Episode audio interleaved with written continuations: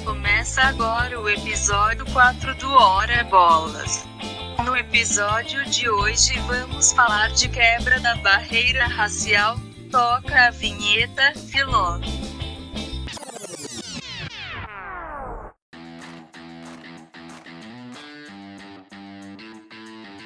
Obrigado, Maria! Começa agora o quarto episódio do Hora Bolas, a história do mundo levada na esportiva. Eu sou o Fernando Tancredo Tanque. Eu sou o Felipe Lopes, o Filó. E eu sou Henrique Gonçalves, o sem apelido.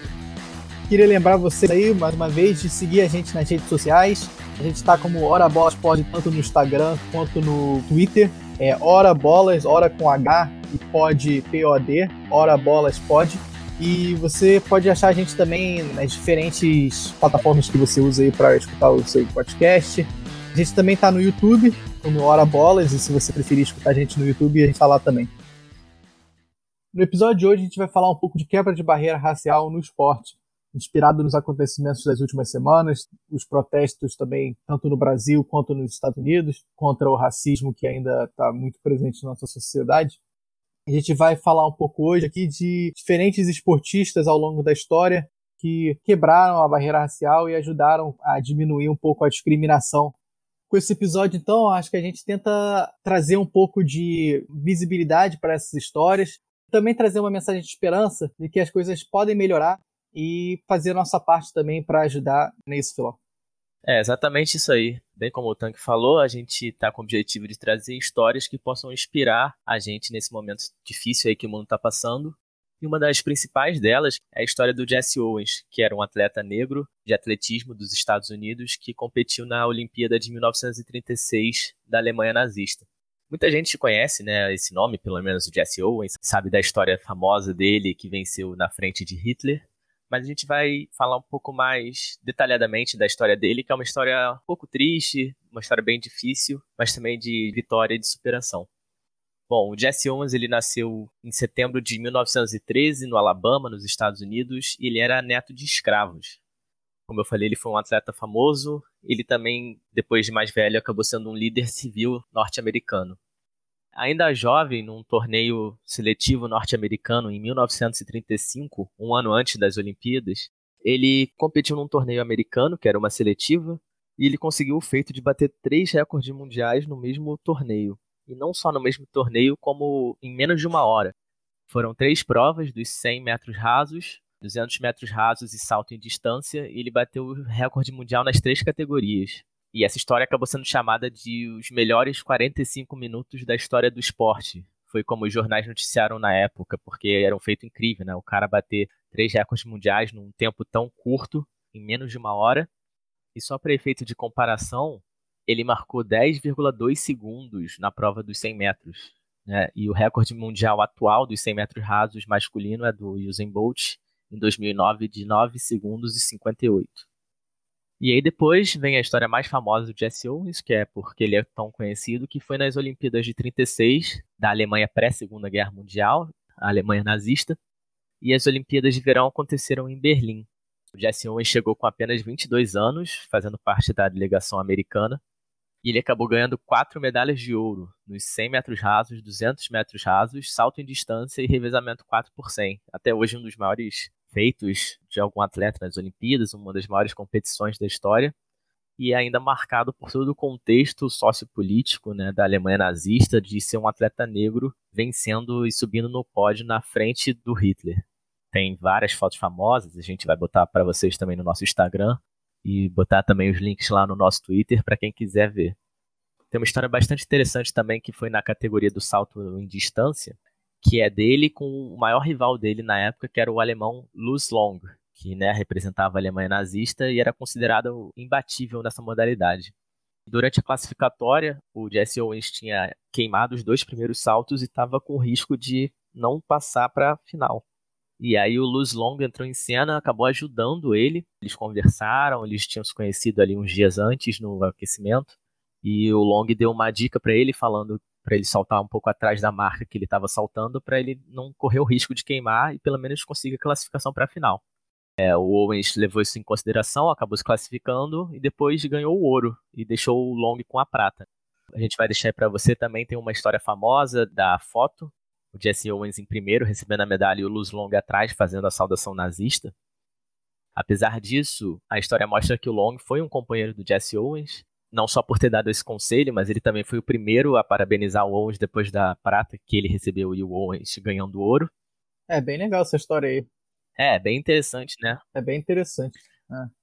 Sim, e tem mais, porque eles mantiveram contato por vários anos. Até recentemente uma revista publicou uma carta do Long para o Jesse Owens, porque o Long acabou indo para a Segunda Guerra, né? Enquanto ele estava numa frente no norte da África lutando pela Alemanha nazista, ele estava com muito medo de morrer. E ele tinha mulher e filho na Alemanha, então ele mandou uma carta para o Jesse Owens como um amigo, pedindo para se um dia o Owens pudesse ir na Alemanha é, encontrar o filho dele e contar sobre o pai, né? Até em parte da carta ele fala que ele quer que o, o Jesse Owens conte para o filho dele como é um mundo sem guerra, acabou que o Long morreu não no norte da África, mas ele morreu na Itália, na Sicília, em 1943. E o Jesse Owens nunca mais voltou para a Alemanha.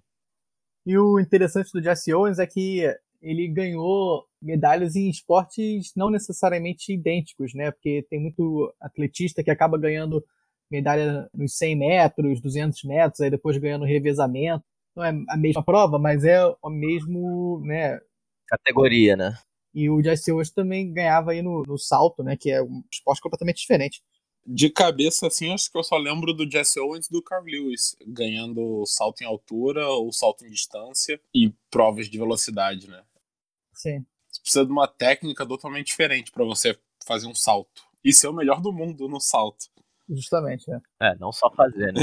é, não é só saber pular era mais comum também antigamente, né? Eu acho que com a profissionalização do esporte e cada vez mais os tempos caindo e as marcas de salto subindo, vai ficando mais difícil a pessoa ser um expert nas duas categorias, né? Sim, sim. Isso é verdade.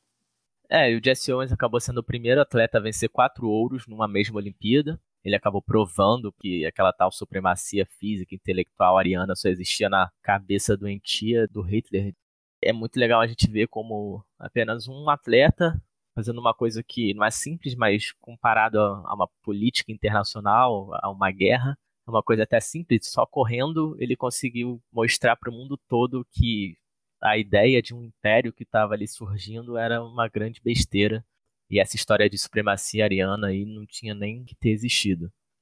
Apesar desse grande feito do Jesse Owens, durante o período dele na Alemanha, ele foi bem tratado por ser um atleta internacional, ele frequentou os hotéis normalmente, apesar do desdém, digamos, do Hitler, ele não sofreu grandes preconceitos ali durante as Olimpíadas. Mas ele voltou para os Estados Unidos e aí mesmo que ele viu como ainda era difícil ser um negro naquela época, principalmente nos Estados Unidos, que sempre foi um país muito marcado pelo racismo, naquela época ainda tinha segregação até física dos lugares, né? Ele voltou para os Estados Unidos, ele desfilou em carreata pelas ruas de Nova York para milhares de pessoas, recebeu aplausos e tal. Mas mesmo assim, ele não foi convidado para a Casa Branca, né, que é um gesto tradicional aí dos americanos que vencem as Olimpíadas. O presidente da época, que era o Roosevelt, não convidou ele para a Casa Branca, não quis apertar as mãos dele, num ato claramente de segregação. Também não parabenizou ele por ser multicampeão e apenas recebeu atletas brancos na Casa Branca o Jesse Owens conta anos depois que nem telegrama ele recebeu do governo. Então, apesar de ser um herói nacional, ele percebeu que ele era só mais um, mais um negro separado pelo regime segregacionista que era vigente ali na época. Ele ficou no hotel para ser homenageado pelas autoridades, mas no hotel ele tinha que usar o elevador de serviço, não podia usar o elevador junto com os brancos. Para ir para os eventos, ele ia de ônibus, nem no ônibus fretado ele podia sentar na frente, ele tinha que sentar no fundo do ônibus, que era uma prática comum nos Estados Unidos daquela época. Por causa de toda essa dificuldade, tem uma frase famosa dele que é assim: Depois de todas aquelas histórias sobre Hitler e como ele me esnobou, voltei para o meu país, um lugar onde eu não podia nem sentar na parte da frente do ônibus. Então, qual era a diferença entre os Estados Unidos e a Alemanha nazista? Uhum cara, multicampeão, né? Um herói nacional se tratado dessa maneira apenas pela cor da pele.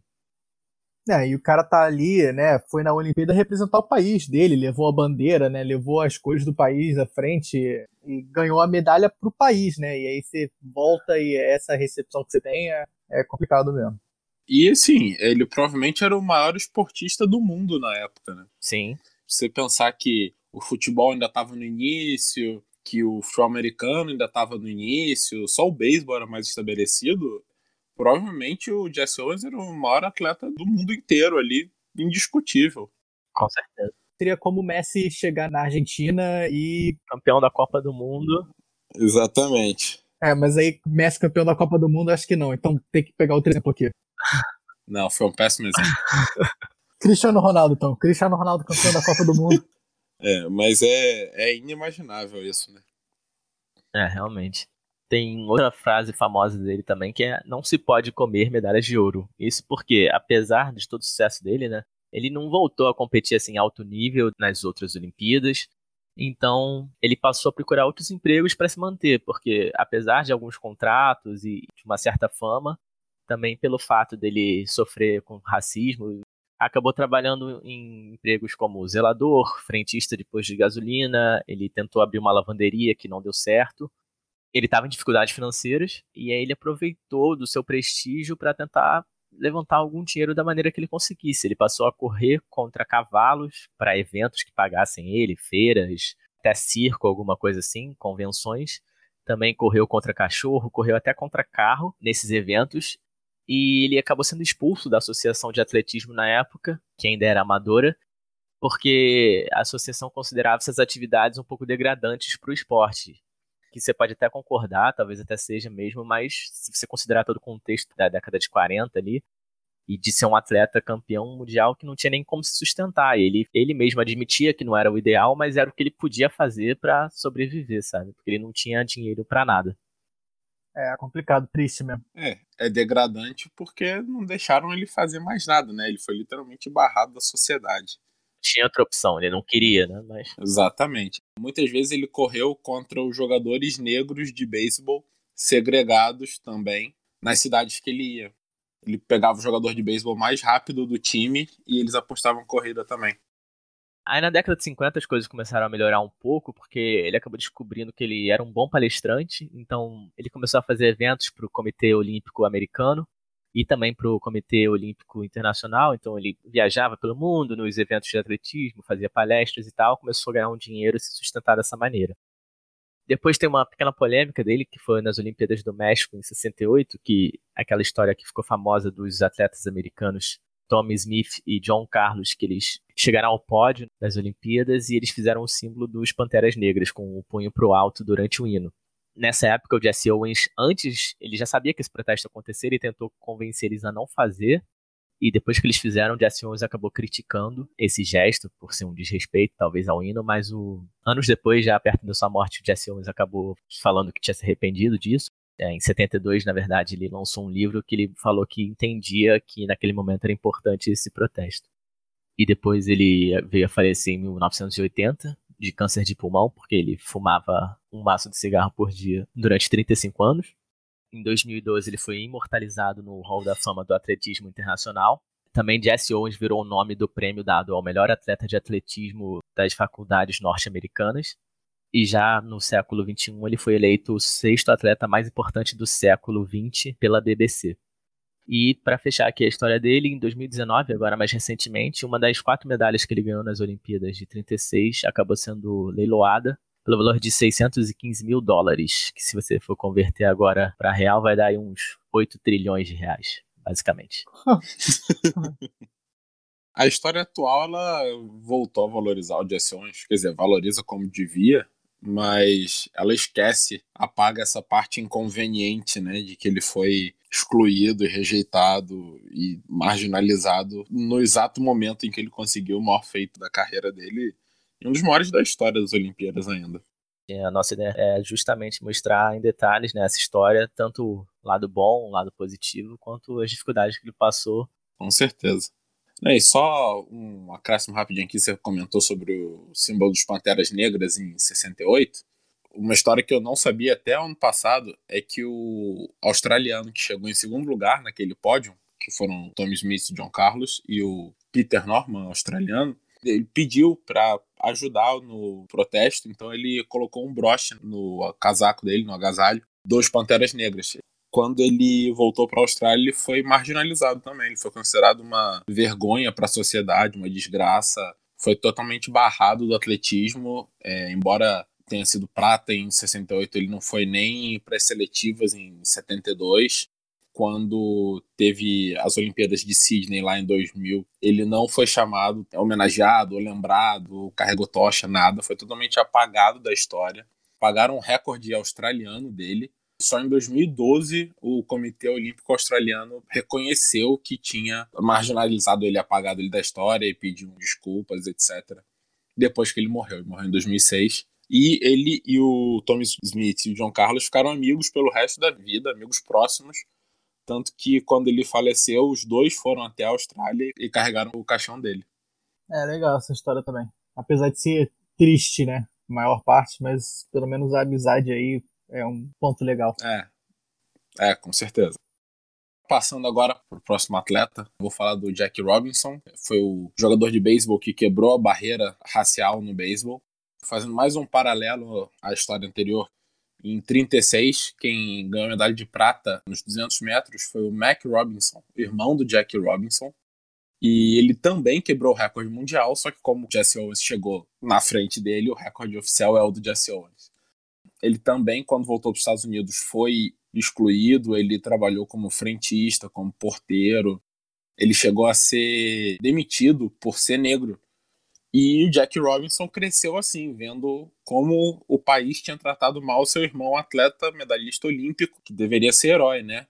Jack Robinson viu isso e cresceu com isso na mente. E ele era um atleta fenomenal, tanto que quando ele foi para a universidade em UCLA, na Califórnia, ele competia no basquete, futebol americano, atletismo e beisebol. E o beisebol era o quarto esporte dele. Porque, como o beisebol tinha essa barreira racial muito forte, desde 1880, nenhum jogador negro ou latino jogava nas ligas de beisebol. E não era nenhuma regra escrita, não. Era um acordo de cavalheiros, só que não é nem pra chamar isso de cavalheiro, né? Um acordo de covardes. Enfim, ele então se dedicou ao futebol americano. Ele chegou a competir em times de futebol americano, não na NFL, mas times não profissionais. Só que ele teve uma lesão, decidiu parar e aí ele, sem saber o que fazer, ele começou a procurar outras opções, né? Ele tentou ir para as seletivas olímpicas de o que seria Helsinki em 1940, só que foi a Olimpíada que não existiu por causa da Segunda Guerra Mundial. Ele decidiu então voltar para o futebol americano, jogou mais um tempo, foi para a guerra e voltando da guerra, ele foi jogar basquete.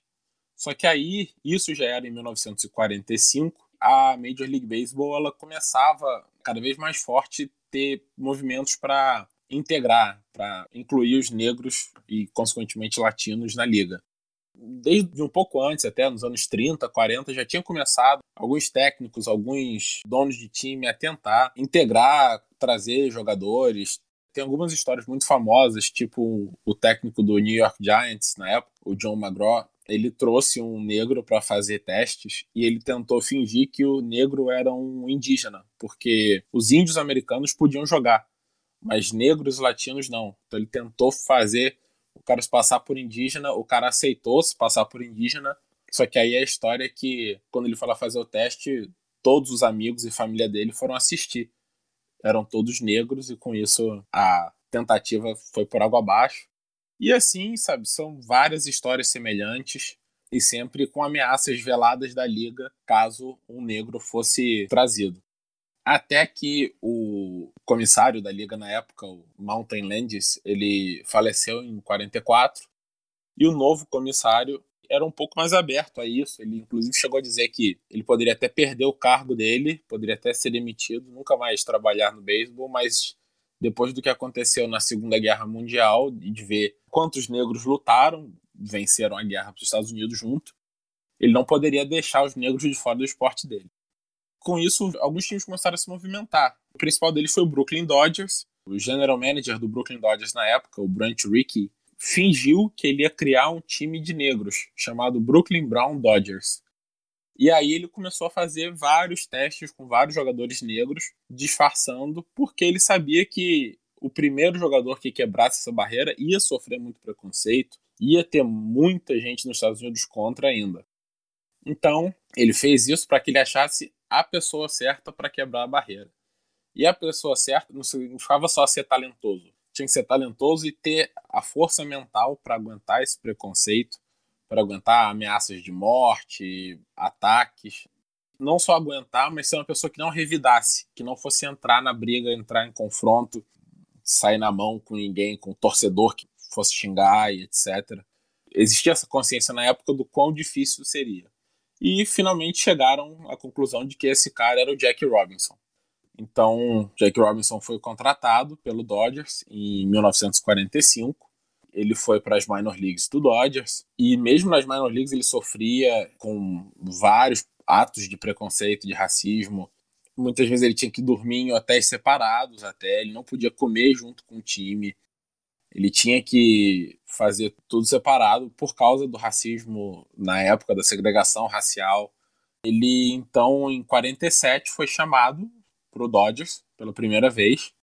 Então ele aos 27 anos, ele finalmente chegou na Major League Baseball e vários jogadores, vários funcionários, técnicos fizeram comentários velados quanto a ele do tipo que ele não teria condição de rebater as bolas rápidas da Major League, que o braço dele era muito fraco para jogar na Major League e por aí vai.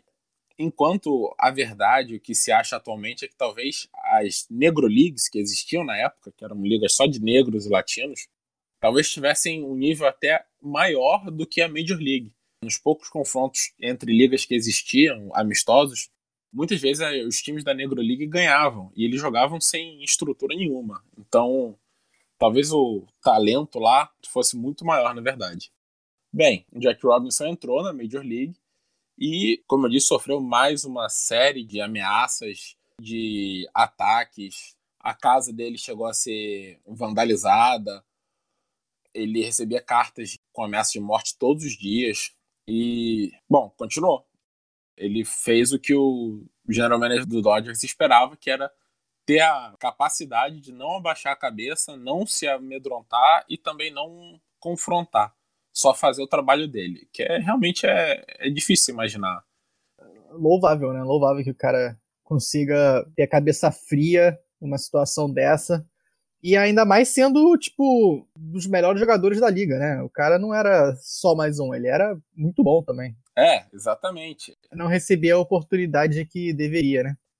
Pois é, não era um qualquer. Ele sabia que ele poderia ser um dos melhores e não era reconhecido por isso, né? É.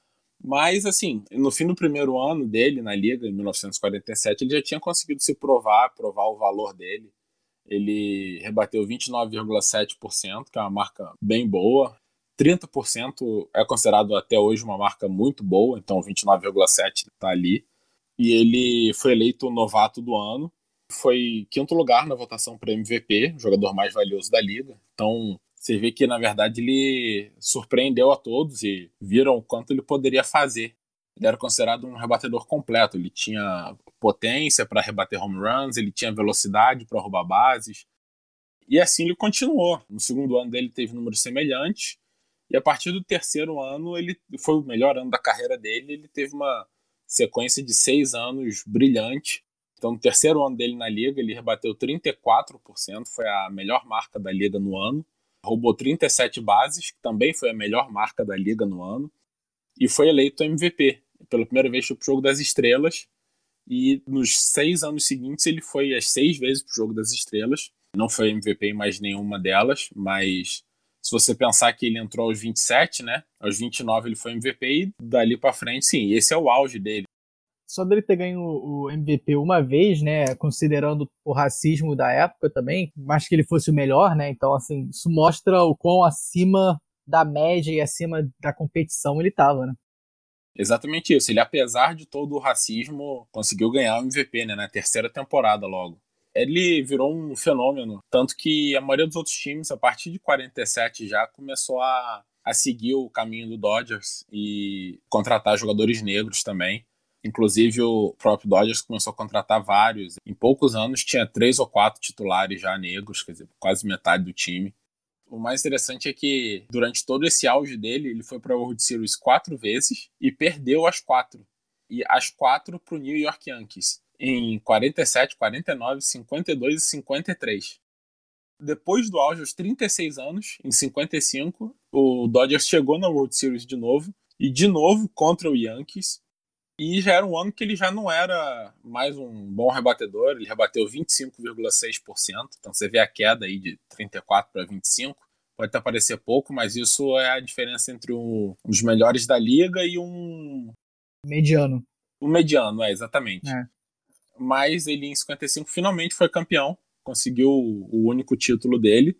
Se aposentou logo depois, em 56, com 37 anos. E depois disso ele, ele virou um, um símbolo já, imediatamente virou um símbolo do beisebol, da integração.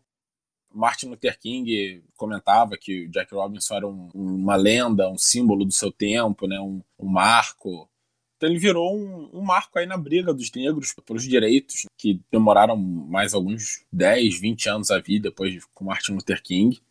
E, por fim, a Major League Baseball, como reconhecimento máximo a ele, em 1996, ela decidiu aposentar o número 42, que era o número do Jack Robinson, em toda a liga.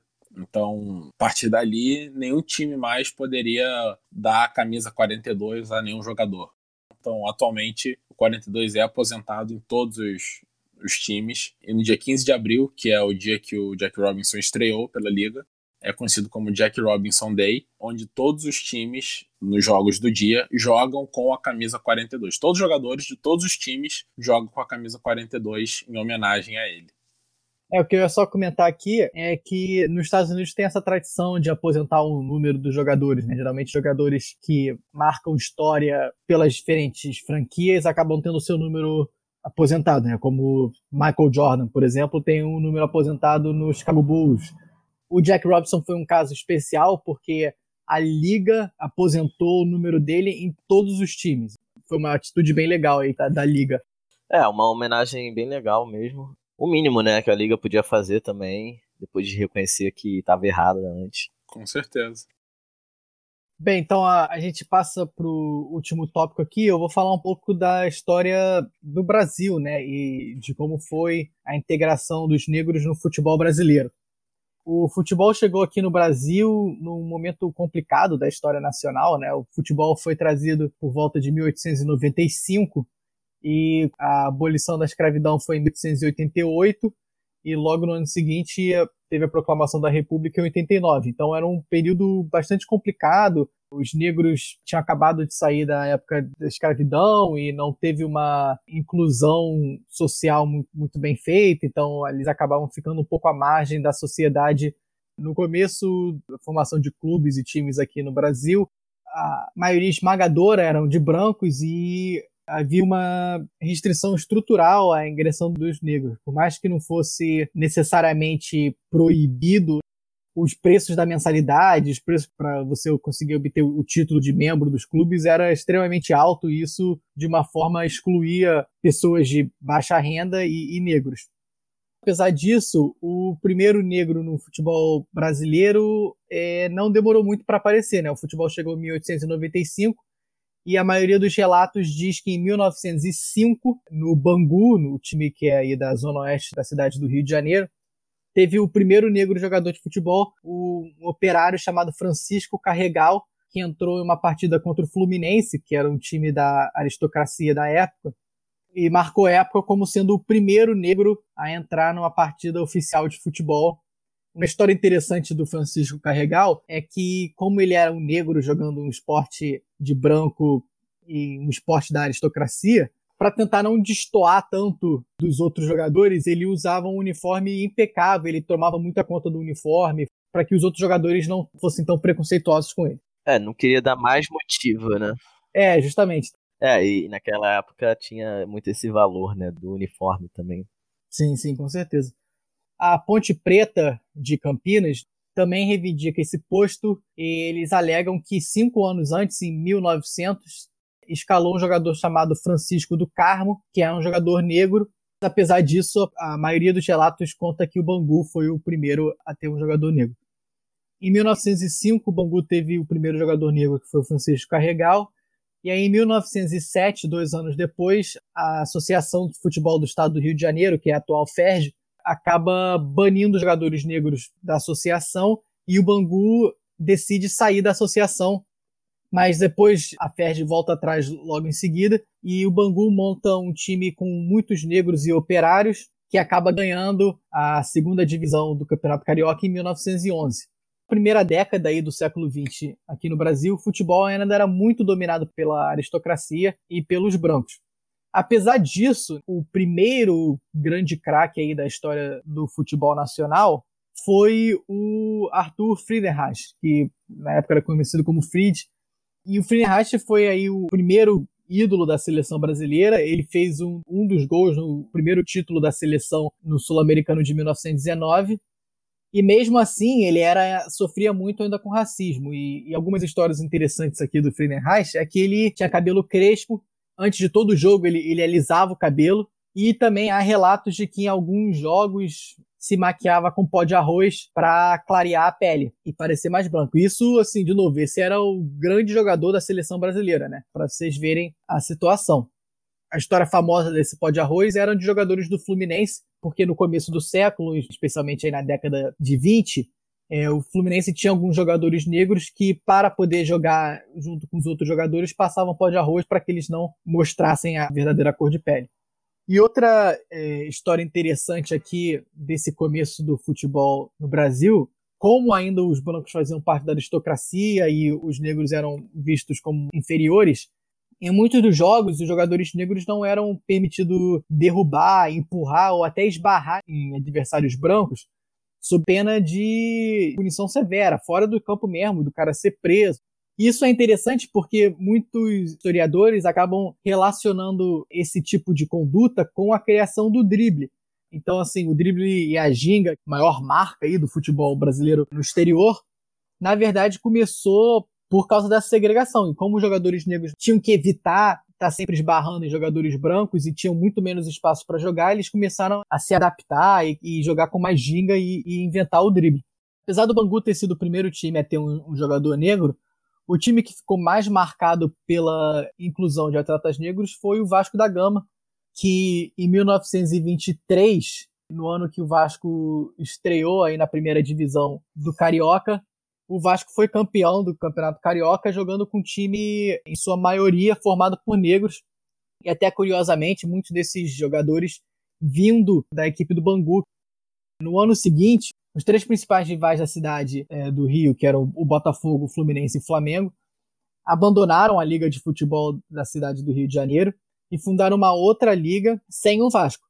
E aí eles forçaram o Vasco falaram que se o Vasco quisesse se juntar a essa outra liga, eles tinham que dispensar os seus 12 atletas negros e deram outras, outros motivos também, falando que o Vasco não tinha estádio e outras coisas, mas basicamente, por trás de tudo isso, esses outros times não queriam que o, os atletas negros participassem do Campeonato Carioca. O Vasco, então, decide não se juntar a essa liga, decide manter os seus jogadores negros, e aí isso, na verdade, é um grande marco aí, né, na inclusão do, de jogadores negros no futebol nacional, porque o Vasco naquela época já era um time com uma torcida grande. O que acaba acontecendo é que o Vasco participa de uma outra liga separada em relação aos outros três da cidade. E aí essa liga que o Vasco estava participando com seus jogadores negros acaba ganhando mais popularidade do que a liga onde estava o Fluminense, Flamengo e Botafogo. E aí em 1925, um ano depois da exclusão do Vasco dessa nova liga formada por Flamengo, Fluminense e Botafogo, esses times acabam reconvidando o Vasco a participar porque eles veem o impacto que tanto o Vasco como os atletas negros tiveram na popularidade do esporte. Na década de 30, o futebol acaba se profissionalizando, talvez surja aí o primeiro grande ídolo negro da história do futebol brasileiro, que foi o Leônidas. O Leônidas da Silva, que até hoje é considerado no Brasil o inventor da bicicleta, né? Que era conhecido como Diamante Negro, que era assim um dos grandes jogadores do Brasil da história e foi especialmente importante na campanha do Brasil de 1938, a Copa do Mundo de 38, na Itália fascista, que o Brasil chegou em terceiro lugar. O Leônidas foi o artilheiro da Copa e depois disso ele foi até considerado o craque da Copa de 38. Para terminar aqui, antes da gente passar para o nosso próximo segmento, apesar de jogadores negros, como eu falei, estarem aí no futebol brasileiro desde 1905, quando o Francisco Carregal foi o primeiro jogador negro no, no futebol brasileiro, tem o que mais de 115 anos, né? O primeiro técnico negro a conquistar o Campeonato Brasileiro, quem foi, Henrique? E rapaz, essa aí. Cristóvão Borges. foi o Carlinhos, técnico do Flamengo, que foi campeão em 1987. Ou seja, mais de 80 anos depois do primeiro jogador. Mas aí você está considerando que o Flamengo foi campeão em 87. Lógico. Ah, verdade. Mas mesmo assim, se você achar que o Flamengo não foi campeão em 87, o Carlinhos ainda seria o primeiro técnico quando ele ganhou em 92 pelo Flamengo. Com isso, então, a gente passa para o nosso próximo segmento. Nossos ídolos. No segmento Nossos Ídolos, a gente fala um pouco de diferentes jogadores ou esportistas que nos marcaram fora ou dentro do campo. No episódio de hoje, a gente fala um pouco em relação a esse tema do episódio, né, Filão? A gente vai falar aqui de ídolos negros nossos do esporte, seja por motivos dentro ou fora de campo. Então, aqui para trazer um pouco mais de representatividade aqui no nosso programa, a gente trouxe uma convidada com lugar de fala, que é a nossa querida Beatriz Bacelar. Ela é amiga nossa, a Bia, e ela vai falar um pouquinho do ídolo dela e como ele pode servir de exemplo pra gente. Então, ela gravou um áudio aqui pra gente. Muito obrigado, Bia, pela sua participação. Então, vai lá, Bia. Olá, eu sou a Beatriz Bacelar. Eu sempre gostei muito de esporte e futebol é uma das paixões da minha família. Meu pai sempre jogou no time de bairro e toda essa empolgação dele fez com que a gente também gostasse de futebol. Uma das minhas referências é o jogador Cafu, também por causa do meu pai. Por mais que eu não tenha visto ele jogando ao vivo, a figura dele é muito forte para mim. E depois que eu comecei a acompanhar mais o futebol, percebi o quanto ele é profissional dentro e fora dos campos. É claro que eu também não posso deixar de mencionar que eu tenho um irmão atleta e é uma das minhas maiores admirações como jogador negro. O nome dele é Douglas Bacelar e ele atua como profissional há mais de 10 anos e nunca se esqueceu da sua história e de onde ele veio. No ano passado ele foi capitão da Chapecoense e anos atrás ele passou pelo Dnipro, na Ucrânia, onde eu consegui perceber bastante essa diferença racial. O meu irmão ele nunca passou por nenhum, nenhuma situação de desconforto, mas eu percebi bastante a diferença de ser um atleta negro na Europa. Eu percebi, por exemplo, como a figura ser jogador traz muito respeito e admiração. Mas quando o jogador teve uma partida ruim ou está jogando no campo de um rival, todo esse cenário muitas vezes faz com que os jogadores eles vivam situações de desrespeito. Por mais que seja o meu irmão, ele é sem dúvida a minha maior inspiração como atleta negro. Maravilha. Obrigado, Bia, pela contribuição. Passando aqui para o meu ídolo, no caso, eu queria falar da Aida dos Santos, que foi uma pioneira no nosso atletismo. E quando a gente pensa em pioneiro, na verdade, não é início do século passado, é anos 60. A Aida dos Santos, ela nasceu em Niterói, minha cidade natal, no Morro do Arroz, muito pobre, família humilde, trabalhava para sobreviver. E ela começou a correr. É, o sonho dela, na verdade, era jogar vôlei, mas ela não tinha condições, então ela começou a correr, a fazer atletismo, participar principalmente do salto em altura. E ela conseguiu se destacar tanto que ela foi para as Olimpíadas de Tóquio em 64. Ela foi sem técnico, sem tradutor em Tóquio, então lembre-se que ela não podia nem ler nada, né? E sem sapatilha de corrida. Ela foi literalmente sem nada, sem dinheiro, e era a única mulher no atletismo brasileiro. Ela disse que ela chorava muito lá em Tóquio, por estar longe de tudo, de todos, sem nada, sem apoio nenhum, sem, sem nenhum tipo de condições Inclusive, um, uma fornecedora de material acabou dando uma sapatilha para ela lá, de tanto ver ela chorar. Bem, nas semifinais ela torceu o tornozelo e mesmo assim ela conseguiu se classificar para a final. Aí ela se recusou a abandonar e conseguiu terminar em quarto lugar no salto em altura. Infelizmente, a gente acaba só lembrando dos medalhistas olímpicos, mas o quarto lugar foi por mais de 30 anos a melhor marca de uma mulher brasileira no atletismo nas Olimpíadas. E se você pensar que foi um quarto lugar, com toda essa falta de apoio, né? Inclusive não tinha nem médico brasileiro para ajudar ela. O médico cubano, que era quem tinha que auxiliar ela antes e depois de todos os saltos na final, para que ela conseguisse esse quarto lugar aí histórico. Na verdade, ela competiu também nos 100 metros rasos e no lançamento de dardo. Só que o salto em altura foi onde ela realmente fez história aí. Em 68, ela chegou aí de novo para as Olimpíadas, competiu também no pentatlo. Depois disso, é, numa entrevista, perguntaram se era verdade, toda a dificuldade que ela teve, o sofrimento. Ela confirmou que tudo aquilo era verdade, realmente foi tão horrível quanto todas as histórias diziam. E no dia seguinte ela recebeu uma mensagem de que ela não seria mais chamada para a Olimpíada de 72, que seria a terceira Olimpíada dela. E não foi. Ficou de fora, né? Participou só de duas Olimpíadas. Mas ela não desistiu na vida. Ela fez faculdade em educação física, se formou e foi professora da UF, Universidade Federal Fluminense, de Niterói, por 12 anos. Importante lembrar, eu acho que ela continuava tendo que trabalhar, inclusive como empregada, é, enquanto estudava, para poder se manter, mesmo depois de ter ganho o quarto lugar, a marca histórica. É, mas isso é uma realidade até é uma hoje, realidade. né? Até hoje, é, assim, esportes olímpicos que não são tão famosos. Ainda mais se você for um atleta olímpico que você é muito bom, obviamente, você é atleta olímpico, mas você está terminando em quarto, quinto, você vai para a final, mas termina em quinto ou sexto.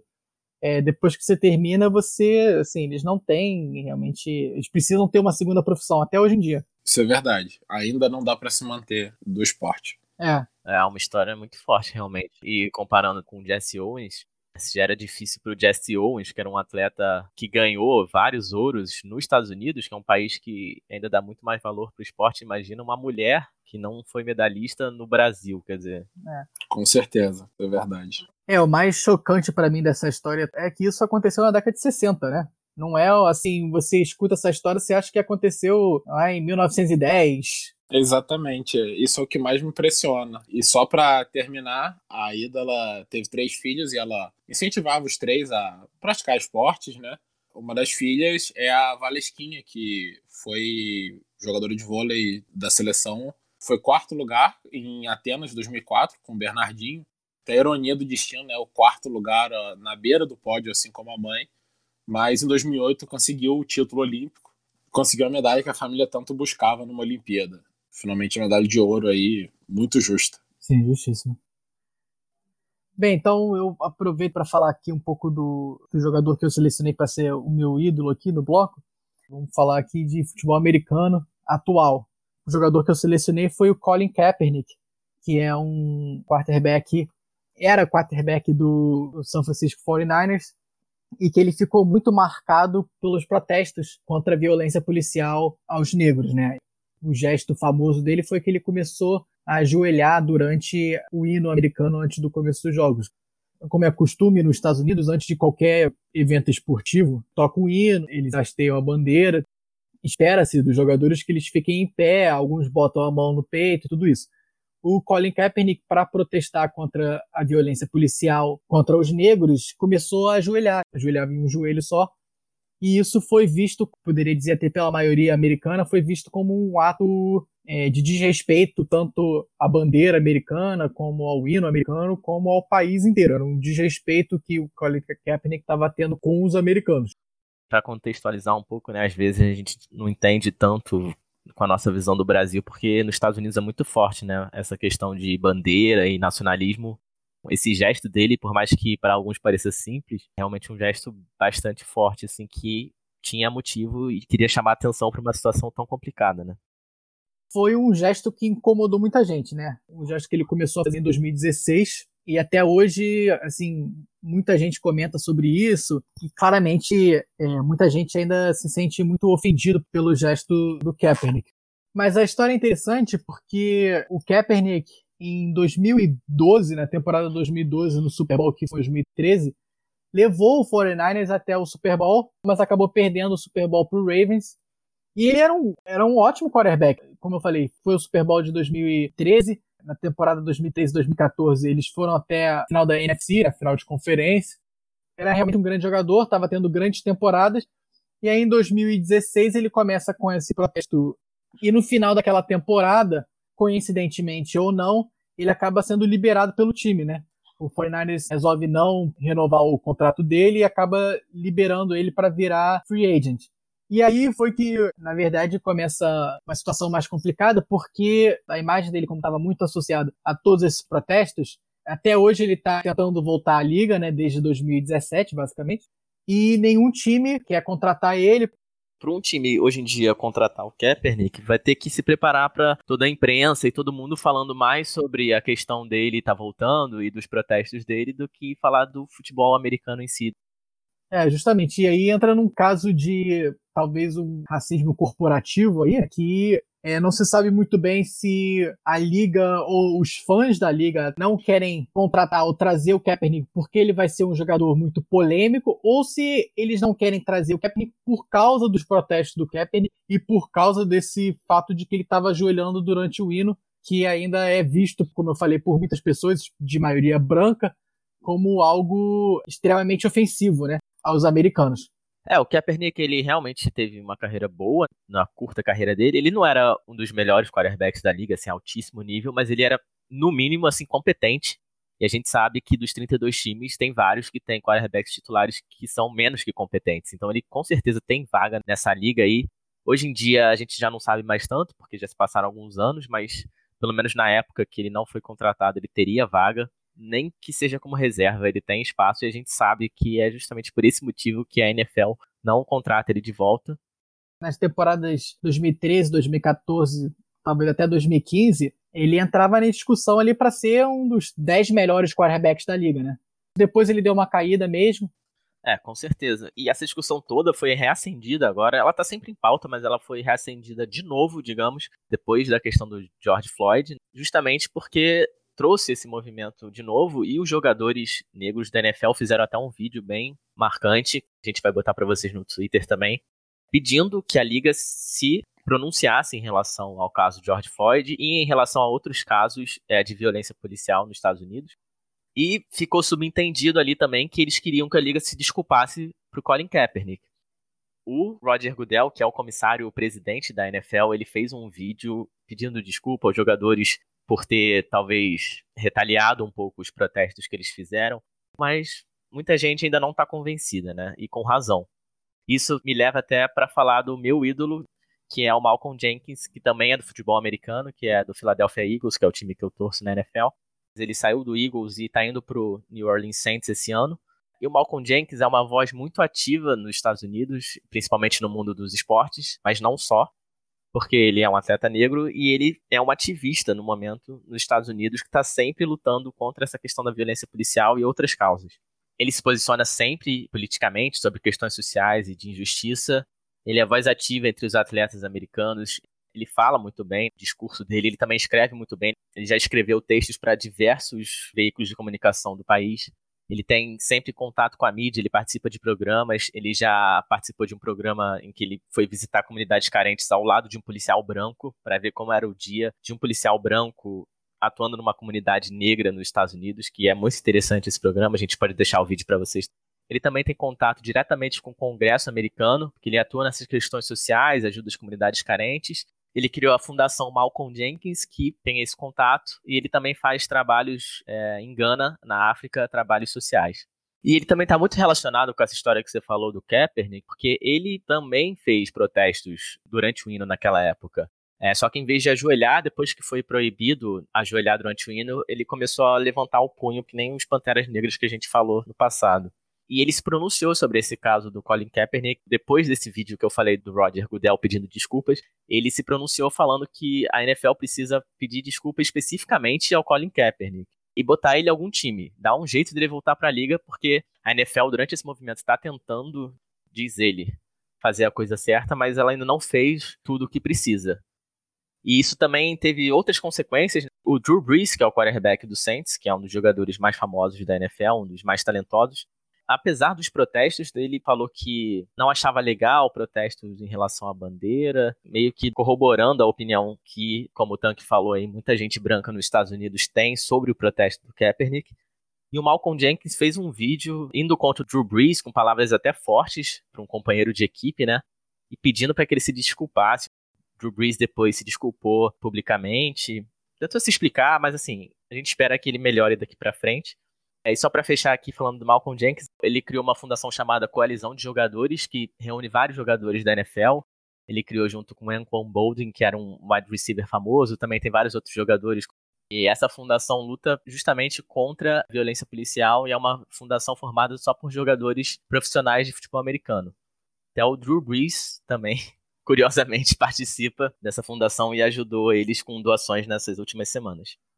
E para fechar aqui, vou só deixar uma frase que ele falou que eu achei bem marcante sobre essa discussão que estava tendo dos protestos nos Estados Unidos e do pessoal que estava condenando, digamos, esses protestos mais violentos, que a gente também não concorda, mas tem que entender assim como no ato do Colin Kaepernick, que se você não chocar um pouco, não instigar as pessoas, as coisas acabam não mudando. Então ele falou uma frase que eu achei bem interessante, que é a seguinte: Eu não concordo com a violência praticada pelos cidadãos nos protestos.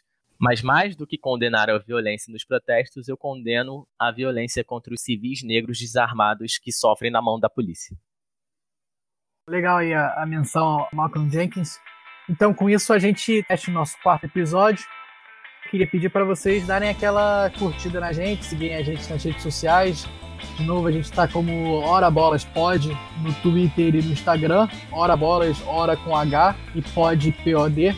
E também pedir para vocês darem subscribe aí na gente na plataforma que você estiver usando para escutar o nosso podcast. Essa fidelização aí é muito importante para gente, tanto no Google Podcast, Apple Podcast, como no Spotify. Estamos também no YouTube. Se procurar a gente no YouTube como Hora Bolas, você acha a gente lá também. É, agradecer aqui os meus co-apresentadores. Obrigado, Filó. Obrigado, Henrique. Valeu, gente. Queria só agradecer a Bia aqui mais uma vez e torcemos por tempos melhores. Tchau. Um abraço, galera.